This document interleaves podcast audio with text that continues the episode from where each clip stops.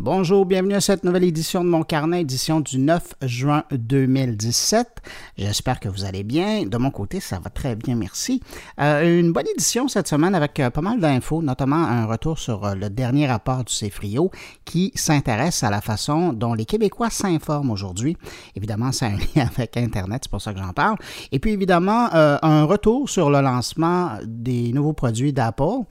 En marge des attentats de Londres et de Manchester, voulais revenir sur le focus euh, qui est mis euh, sur Internet et comment les chefs d'État essaient peut-être de passer le blâme sur le réseau des réseaux alors qu'eux-mêmes ont de la difficulté à régler euh, leurs problèmes à leur niveau. Sinon, on va aller faire un tour du côté de Toronto, rejoindre Jean-François Poulain où il assiste à une rencontre d'industrie avec plein de gens comme lui qui préparent les diverses interfaces qu'on rencontre dans nos vies. Mais avant ça, des salutations bien méritées à trois auditeurs de mon carnet cette semaine. Salutations à Luc Dupuis, qui a été inspiré par une lecture évoquée lors de mon euh, dernier carnet avec euh, mes collègues francophones. Si vous avez l'occasion de lire La Société du spectacle, ça vaut vraiment la peine. Ça a été publié en 1967, mais c'est comme ça avait été publié le mois dernier. Guy Debord euh, avait vraiment tout imaginé sur l'importance qu'allait prendre la marchandisation dans nos vies. Et ben, il y a de cela quand même 50 ans. Il hein. fallait le faire, mais oui, le futur était écrit. Salutations aussi, je vais pas terminer, hein, je reviens. Salutations aussi à Jean Boissonneau et à Martin Auclair, qui sont des nouveaux abonnés de mon carnet sur SoundCloud. Si ça vous intéresse, hein, vous pouvez euh, vous abonner euh, en passant par soundcloud.com, baroblique mon carnet. Et puis comme ça, ben, vous laissez votre trace, vous pouvez laisser des commentaires et c'est une bonne plateforme pour écouter euh, le podcast. À vous trois, messieurs, merci de m'écouter. Puis merci évidemment à vous qui m'écoutez présentement entre vos deux oreilles. Si vous n'étiez pas là, ben, ça ne me servirait pas à grand-chose semaine après semaine à parler dans mon micro, mais là, je suis content de voir que vous êtes toujours là au rendez-vous.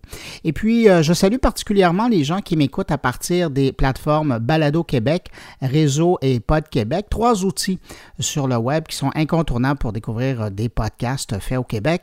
Je suis bien heureux d'y être présent maintenant, puis merci évidemment aux responsables de m'y avoir fait euh, une petite place.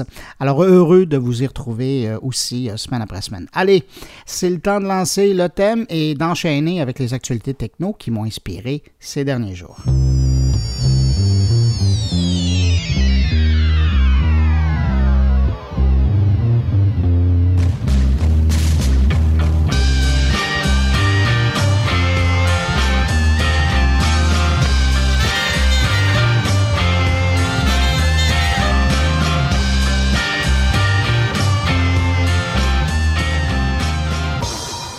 Bon, allez, euh, vous me permettrez de commencer avec la présentation euh, qu'il y a eu de Apple cette semaine, mais je vous rassure, je ne vais pas parler de tous les nouveaux appareils, euh, des nouveaux iPads ou du nouveau système d'exploitation iOS 11 qui va sortir en septembre. Non, je veux m'attarder à la borne intelligente qu'Apple a annoncé, son HomePod d'Apple. J'ai vraiment hâte de voir comment l'appareil va être reçu à sa sortie, parce qu'il y a déjà le Echo d'Amazon ou le Google Home sur le marché, et puis Microsoft aussi prépare par euh, quelque chose dans le domaine et ça va quand même être cher. Hein. On parle euh, en dollars américains de 349 dollars pour le HomePod d'Apple, comparativement à 179 dollars pour le Echo d'Amazon ou le 129 dollars pour le Google Home. Mais bon, on le sait, moi le premier, euh, quand j'aime un produit, je ne regarde pas la dépense, mais quand même, il y a des gens qui vont se poser des questions à savoir si ça vaut vraiment la peine. Donc, pour ceux euh, qui n'auraient pas entendu parler de la chose, le HomePod d'Apple, c'est à la fois un haut-parleur avec un son d'une qualité incroyable, ça c'est euh, la description d'Apple, et puis aussi, bien évidemment, et de là l'intérêt, un assistant domestique qui répond à la voix grâce à l'utilisation du système Siri. Pour Apple, la nouvelle borne HomePod, elle est un peu positionnée comme étant la version 2017 du iPod. ça vous donne un petit peu l'état d'esprit de l'entreprise.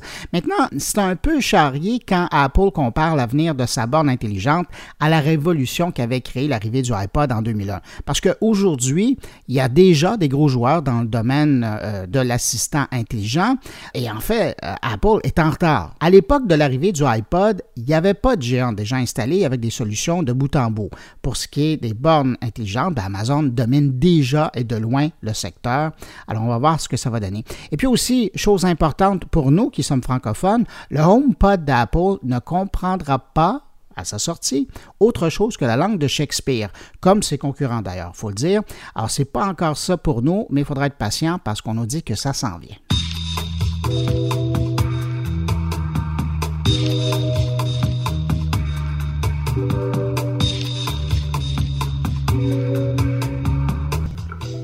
Un petit truc peut-être encore ajouté euh, concernant les nouveautés d'Apple, l'annonce de l'arrivée du nouveau système d'exploitation pour euh, les appareils d'Apple, le iOS 11. Vous savez, la sortie d'un système d'exploitation, euh, particulièrement chez Apple, c'est toujours excitant pour certains parce que ça amène de nouvelles fonctions, mais c'est aussi un brin stressant euh, quand on n'a pas le dernier modèle en poche.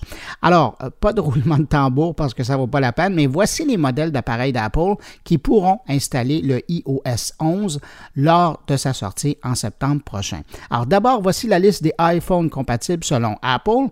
Le iPhone 7 et 7 Plus, iPhone 6S, 6S Plus, 6 et 6 Plus, tout un exercice de diction, l'iPhone SE et le iPhone 5S. Ça, c'est pour les iPhones. Côté iPad, le iPad Pro 12,9 pouces, première et deuxième génération, le iPod Pro 10,5 pouces, le iPod Pro 9,7 pouces, le iPad Air 2, le iPad Air, le iPad 5e génération, le iPad Mini 4, 3 et 2, et finalement le iPod Touch 6G. Si votre appareil n'est pas mentionné, ben, vous ne pourrez pas installer le iOS 11, le nouveau système d'exploitation de Apple.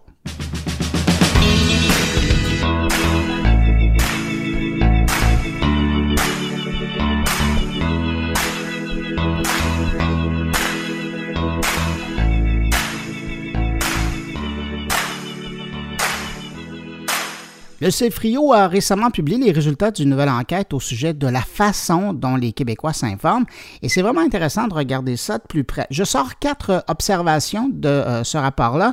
D'abord, aujourd'hui, presque 7 Québécois adultes sur 10 utilisent Internet comme source d'information sur une base hebdomadaire c'est 66% des Québécois qui suivent l'information en temps réel sur Internet, en commençant par la météo, c'est la première information qu'ils cherchent, et après, ben, les choses qui sont reliées à l'actualité.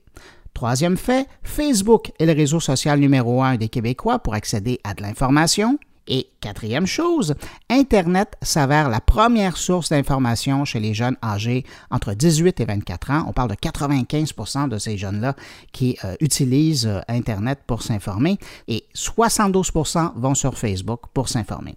Si ce genre d'information vous intéresse, vous pouvez passer consulter le rapport euh, sur le site du Cifrio. L'adresse est cifrio.qc.ca.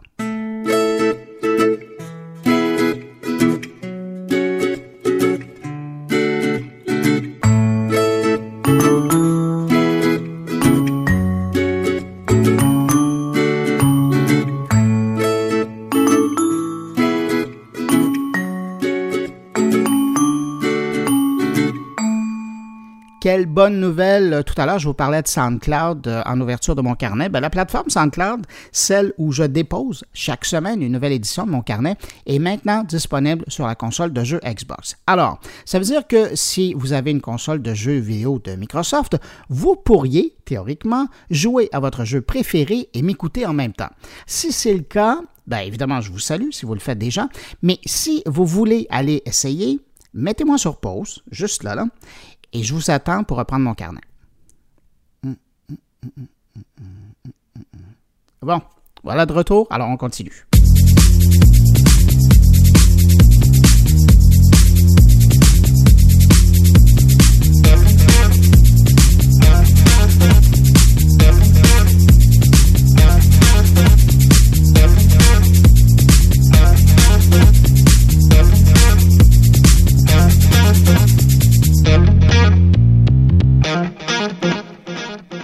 Avez-vous vu passer cette histoire-là cette semaine? La Société canadienne de pédiatrie recommande de limiter le temps des tout-petits devant un écran. En fait, on dit qu'il n'est pas recommandé de laisser les enfants de moins de deux ans passer du temps devant des écrans. Et pour les enfants âgés entre 2 et 5 ans, chaque jour, ils ne devraient pas passer plus d'une heure devant un écran. Alors, je pense qu'on est pas mal loin de cette réalité-là quand on regarde les téléphones dans les mains des tout petits, mais enfin. Et, quand on parle d'écran, on parle autant d'écran de télévision, de téléphone intelligent, de tablette, de jeux vidéo, d'ordinateur ou toute autre technologie portable qui a un écran qui permet de divertir les tout petits. Alors voilà, vous êtes informés.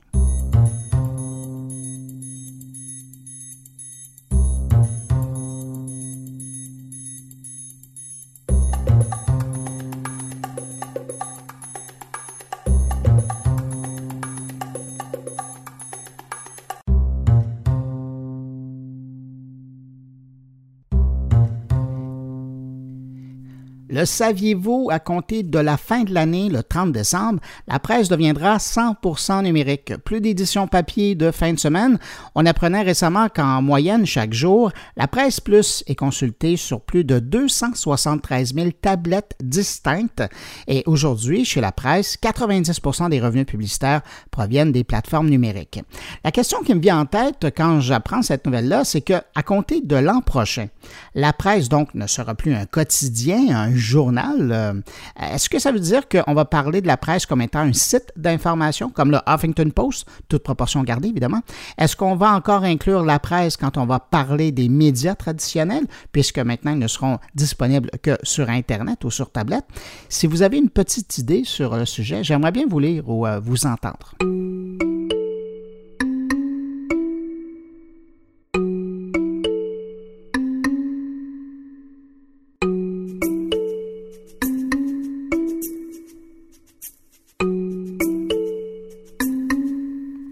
Bonne nouvelle pour euh, ceux qui ont des écrans de téléphone endommagés, enfin, euh, qui ont un téléphone iPhone.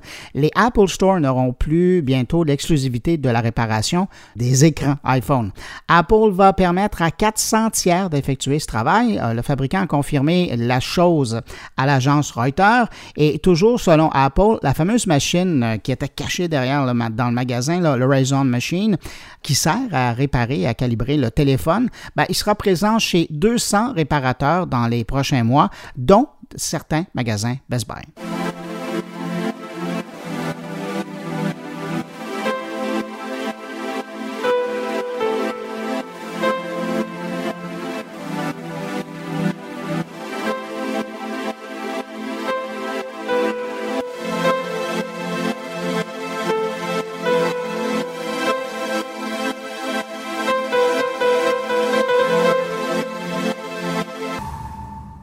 Nouvelle pour les passagers aériens qui fréquentent souvent le transporteur aérien Air Canada. Le transporteur bonifie son système de divertissement à compter de ce mois-ci. Et je vous en parle parce que comme on entre dans la période des voyages d'été, ben, il y a probablement quelques auditeurs de mon carnet qui vont pouvoir bénéficier de la nouvelle offre. Air Canada propose de nouvelles catégories qui vont finalement permettre de trouver les films qui sont les plus populaires à bord et surtout aussi les nouveautés et qui sont présentées avec le système euh, de divertissement. Air Canada augmente le nombre des nouveautés, parlant nouveautés, euh, notamment dans le domaine des comédies et des films d'action. Et puis, et je trouve que c'est une excellente nouvelle si vous faites des longs courriers avec euh, Air Canada, particulièrement pour aller en Asie, la section télé contiendra maintenant des saisons complètes, oui, complètes, et des comédies de la série de la chaîne HBO.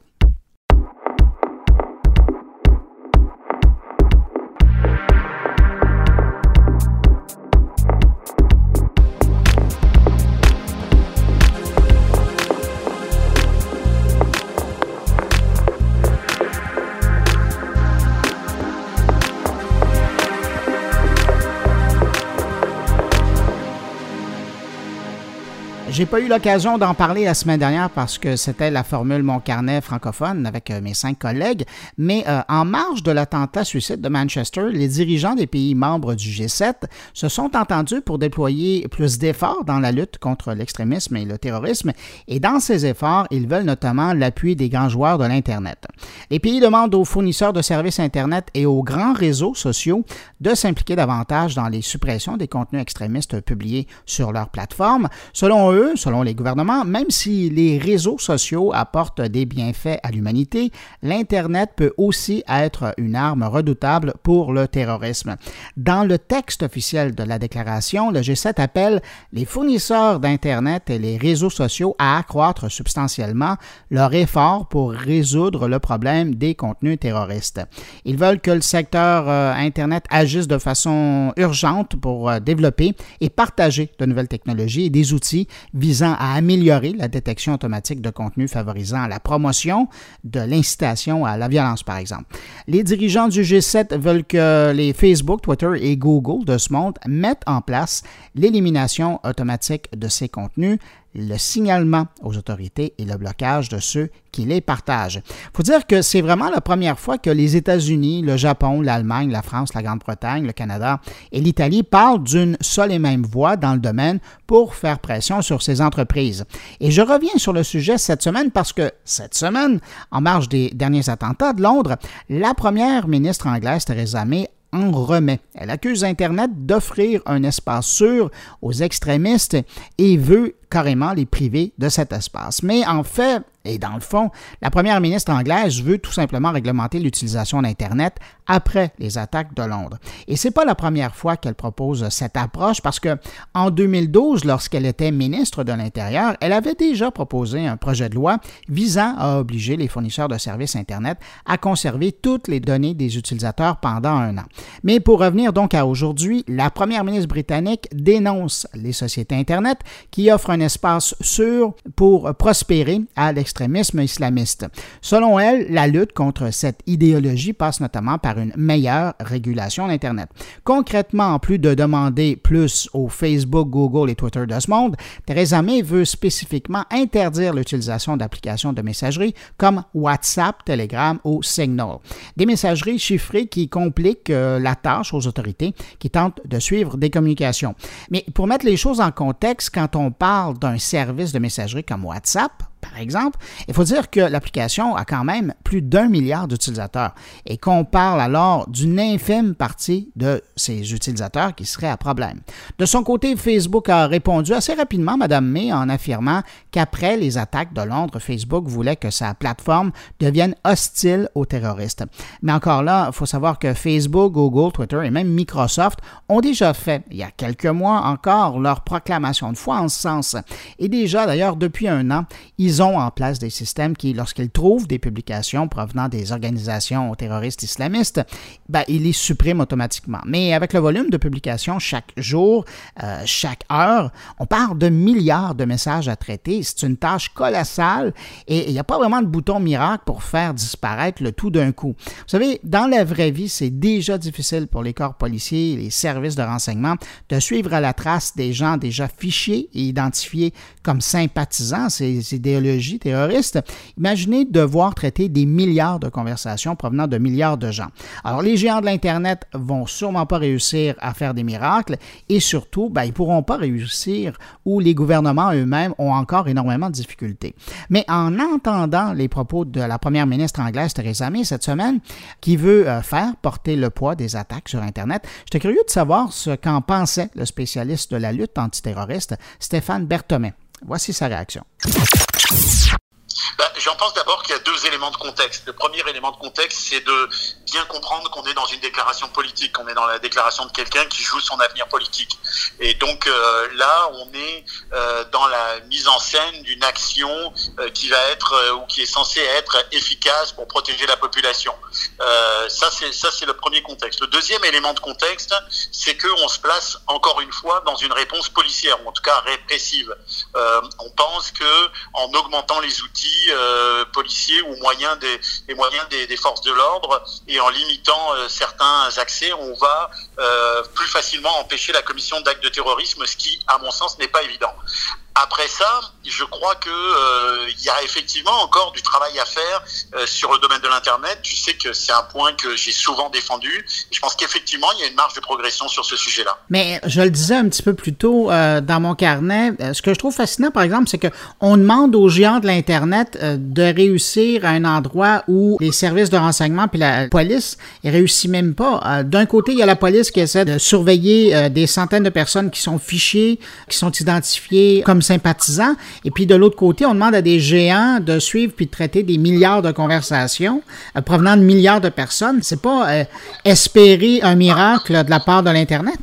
Ben, c'est vrai que c'est vrai que c'est un peu espérer euh, un miracle d'une certaine façon que de penser que les fournisseurs d'accès à Internet, que les compagnies comme Facebook ou Twitter vont être capables d'identifier toutes les conversations qui sont susceptibles de devenir dangereuses, dans, surtout quand on sait que euh, aujourd'hui la, la, question d'un individu dangereux ou capable de passer à l'acte, les propos qui peuvent euh, être considérés comme à risque ou les propos qui sont carrément des propos qui sont des participations, des préparations d'attentats sont très difficiles à différencier les uns des autres. Donc c'est vrai que c'est vrai que c'est un sujet euh, euh, très très complexe. Il en reste pas moins que ce que ça pose comme question, c'est qu'est-ce que sont ces fournisseurs de, de, de, services euh, Quel est leur rôle Est-ce qu'ils euh, ils sont euh, dénués, de toute responsabilité dans le domaine des propos qu'ils véhiculent ou dans les outils qu'ils fournissent Ou est-ce qu'ils ont, comme certaines compagnies de médias, une responsabilité dans le, le, transit des échanges, dans l'utilisation de leurs services. Finalement, c'est ça que ça pose comme question de société. C'est beaucoup plus vaste que le simple sujet de savoir est-ce que la police peut oui ou non accéder aux données de Twitter ou Facebook et est-ce que Facebook ou Twitter doivent signifier aux forces de l'ordre des éléments qui leur semblent euh, suspects. Stéphane Berthomet, merci beaucoup pour euh, cette intervention. Toujours intéressant de t'entendre et voir euh, ta vision des choses. Merci. Merci à toi. Salut.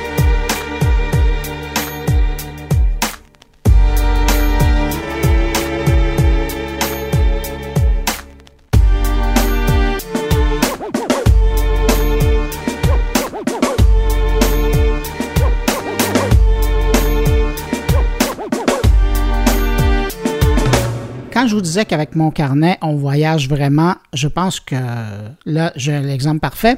On s'en va à Toronto. Voilà. On rejoint Jean-François Poulain qui est là. Bonjour Jean-François. Bonjour Bruno. J'ai de, je suis effectivement dans ma chambre d'hôtel. J'ai une superbe vue sur euh, les Grands Lacs, euh, le lac Ontario, hein, c'est ça? Voilà. Oui, oui, ouais, ça fait partie des Grands Lacs. Mais tu es à Toronto pour le UXPA 2017? Oui, c'est la grande conférence annuelle des gens qui font de l'expérience utilisateur.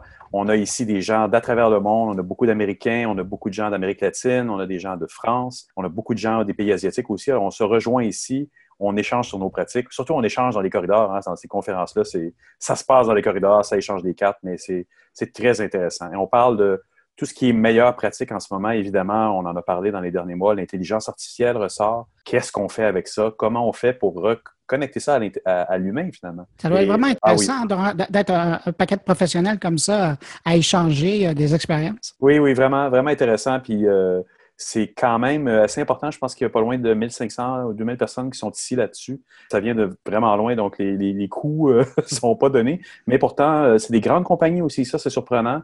C'est une tendance qui change beaucoup parce que les compagnies, les très grandes compagnies commencent à, investir de l'argent dans l'expérience utilisateur. Puis de toute façon, on sait que si tu n'en investis pas en expérience utilisateur, plus tard, tu vas devoir en investir ou en, réinvestir pour corriger des problèmes que tu auras causés parce que tu auras manqué de faire des tests avec tes utilisateurs, d'analyser préalablement avant de produire un produit, avant de construire un site, de faire ces analyses-là, de se poser des questions, de faire un plan intelligent. C'est exactement l'équivalent de construire une maison.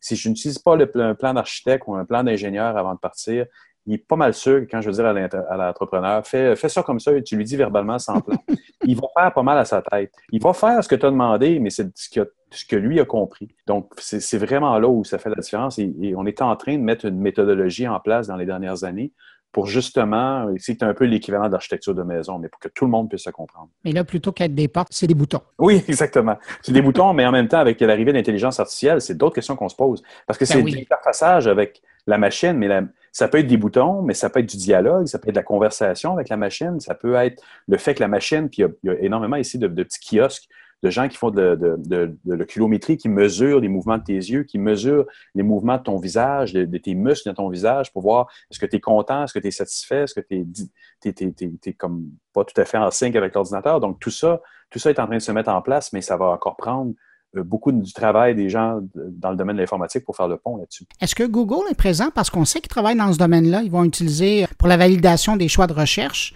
ils veulent utiliser la biométrie? J'ai pas croisé personne de Google. Mais ce soir, on a une rencontre avec les gens de Facebook, par exemple. Ah, ah. Ça semblait aussi. Oui, ils nous ont invités dans leur bureau. Il y a des bureaux de Facebook à Toronto, donc on y est invités 5 à 7. Ben écoute, euh, merci pour euh, ce petit mot. Puis d'ailleurs, en passant, s'il y a des gens qui sont intéressés euh, à en savoir plus, moi, je les invite à aller faire un tour sur ton compte Twitter.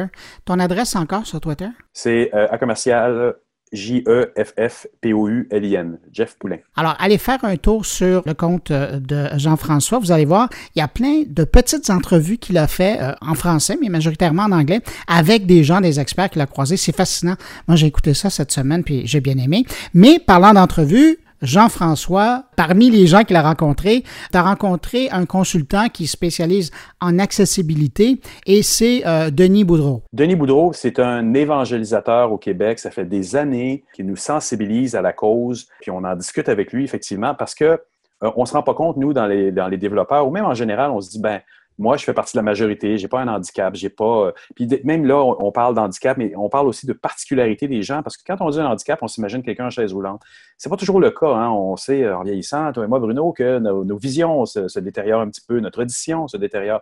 Il y a des gens qui ne savent pas lire. Il y a des 50% de la population qui ont des, difficultés à interpréter des textes à différents degrés. Il y a de, de toutes sortes de petits. Puis j'ose pas utiliser le mot handicap, et c'est ce que je vais discuter avec euh, Denis dans l'entrevue c'est des particularités et, quand on les met bout à bout, on se retrouve avec euh, facilement la moitié de notre population qui a ces particularités-là. Et quand on s'imagine qu'ils sont nos clients, on oublie d'insérer le fait que, ah, peut-être qu'ils ont une difficulté à lire. Ah, peut-être qu'ils sont, euh, euh, comment on dit en anglais, ils disent colorblind, comment, qu'ils sont daltoniens.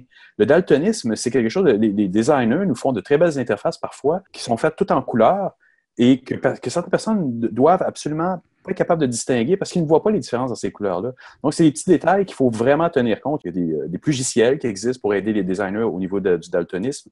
Mais après ça, problème d'audition et tout ça, c'est des choses auxquelles on va faire face de plus en plus qui sont super importantes à tenir compte. Jean-François, merci infiniment pour cette entrevue-là. Je te retrouve dans deux semaines. Parfait, merci beaucoup. Salut.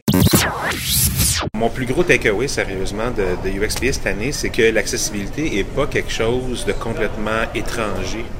Puis j'avais tout le temps l'impression que le UX et l'accessibilité étaient comme deux disciplines extrêmement euh, reliées, mais assez étanches.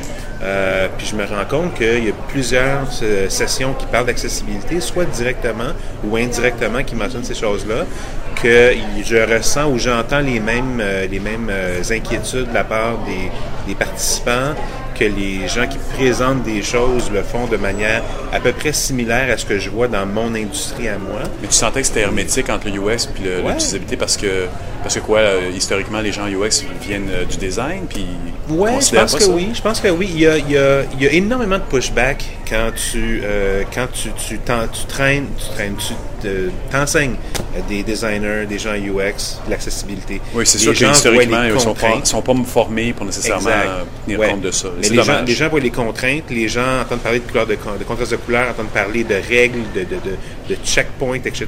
Puis il y a un pushback immense là-dessus.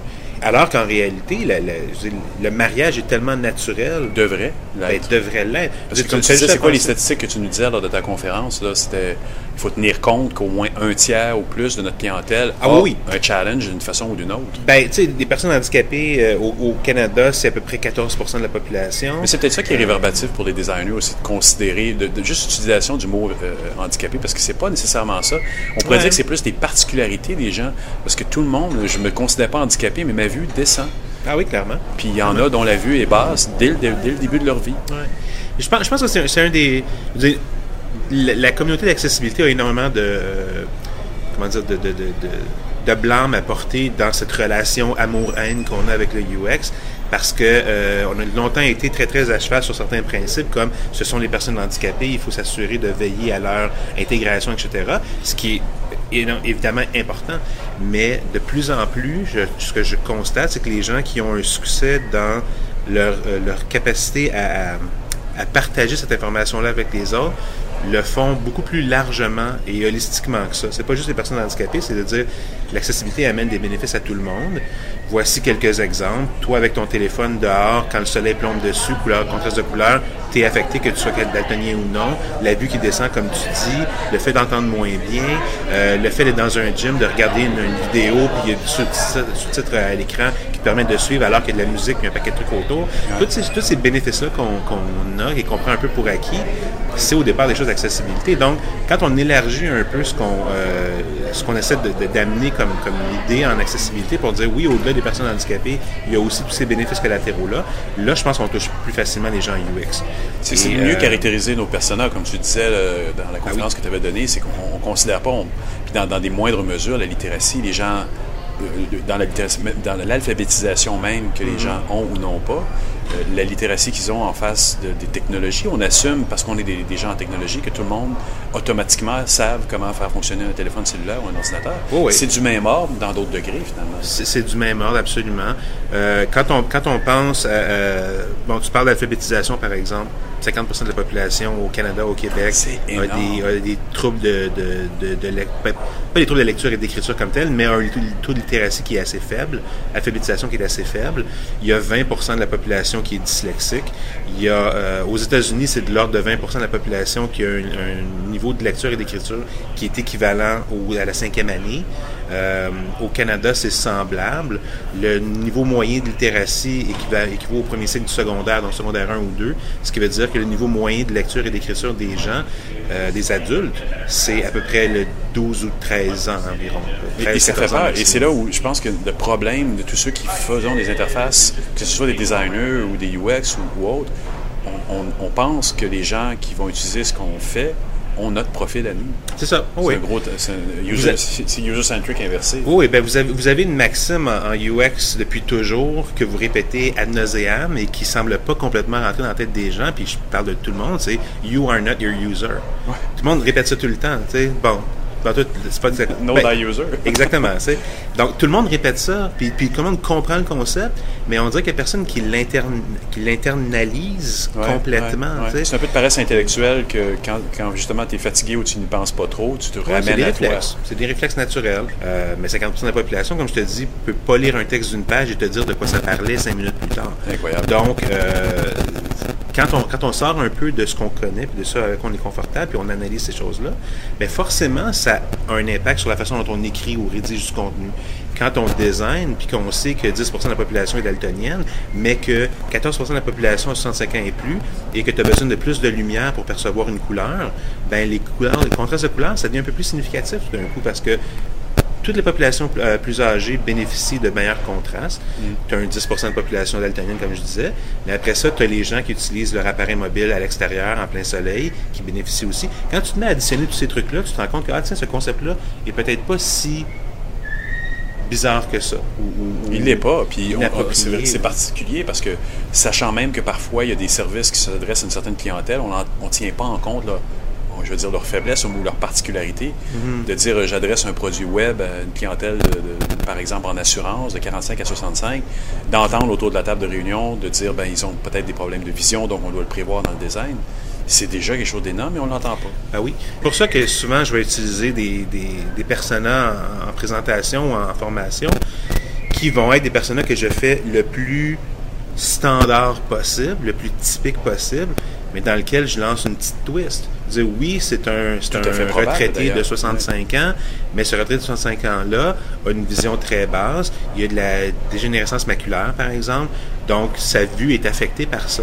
Ou cet autre développeur-là qui a 32 ans, euh, qui est un professionnel, qui a des enfants ici et ça, a aussi une déficience au niveau auditif, entend pas bien. Donc, il y a certaines choses qu'il ne peut pas faire aussi facilement si on lui donne pas tel ou tel truc. Et quand tu designes pour tes personas euh, qui, qui, qui fit dans des moules prédéfinis, c'est une chose, mais quand tu donnes à un de ces personnages-là, par exemple, une particularité comme dire, ben, il est dyslexique, ça change radicalement comment tu designes pour cette personne-là. Cette petite chose-là fait une grosse différence dans ta façon de, de, de percevoir percevoir et ou planifier ton design, par exemple. Exact. Donc, euh, puis ça, ça, a un impact, je crois. Euh, donc, pour amener ça sur UXPA, euh, c'est un peu ce que je découvre cette, cette, cette semaine, qui, pour moi, comme je dis, est un de mes gros takeaways, c'est que il y a réellement une ouverture ici que je ne voyais pas en UX il y a quelques années. Euh, dans d'autres conférences. Euh, puis que je sens qu'il commence à arriver ici. Puis c'est un peu normal. Je, me rappelle quand on s'est rencontrés les premières fois euh, dans le temps d'utilisabilité Québec, etc., ça fait 15 ans de ça à peu près. L'utilisabilité se battait pour être reconnue puis, puis avoir, avoir, de la reconnaissance. Et, ça a clairement évolué. C'est devenu plus une pratique de UX. Cette pratique-là a une communauté, a, a plein de choses maintenant. Puis on dirait que l'accessibilité commence à faire un peu ce chemin-là aussi maintenant après. Je pense que c'est comme on le disait tout à l'heure, peut-être un petit effort de, le présenter autrement que par l'extrême de l'utilisabilité. Quand on dit ça va servir à des gens handicapés, on s'imagine tout le temps 1% de la population, mais en réalité, quand on parle de toutes les particularités, ça vient à monter à des fois à 30 ou 50 C'est énorme. C'est tentaculaire parce que ça peut être vision, ça peut être auditif. On ne peut pas ne pas en tenir compte pour aller chercher les clientèles qui nous occupent parce que c'est trop énorme.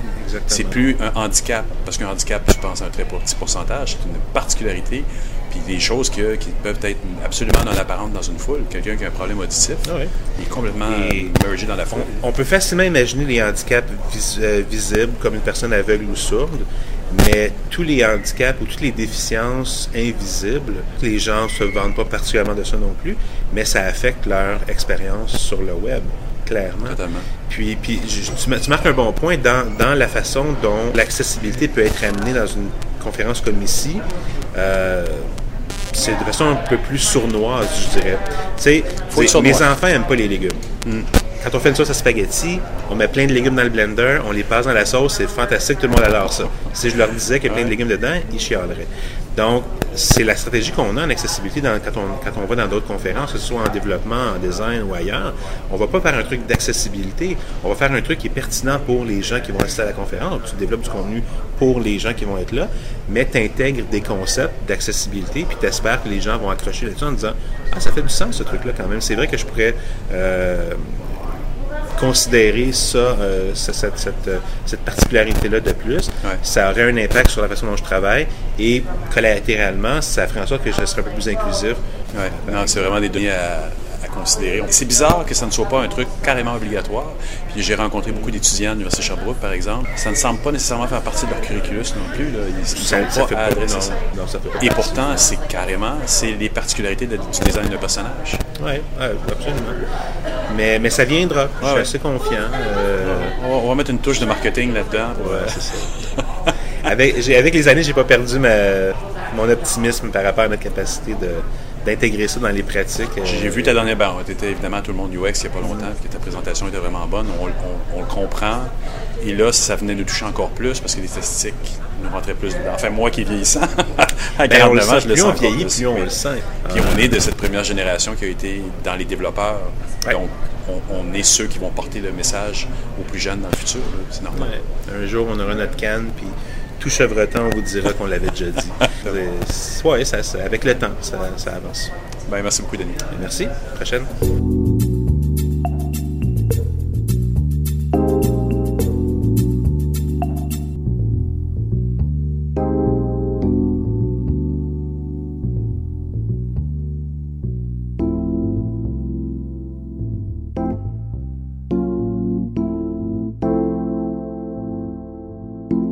Eh bien voilà, c'est tout pour cette édition de mon carnet pour cette semaine. Merci de m'avoir écouté. N'hésitez pas à passer le mot. Vous le savez, hein? Autour de vous, si vous pensez que mon carnet peut intéresser des gens, des connaissances, à vous, ben dites-leur parce que ça me fait toujours plaisir d'accueillir de nouveaux éditeurs. La semaine prochaine, je fais une pause. Je vous reviens le vendredi 23 juin, juste à temps pour vous offrir une version de Saint-Jean-Baptiste de mon carnet. Je blague. Euh, entre-temps, mais euh, c'est vrai, je reviens le vendredi 23 juin. Entre-temps, si vous désirez me laisser un mot, vous pouvez le faire en passant par la page Facebook de mon carnet, par le billet de mon compte Twitter, sur ma page SoundCloud ou encore par la version blog de mon carnet.com.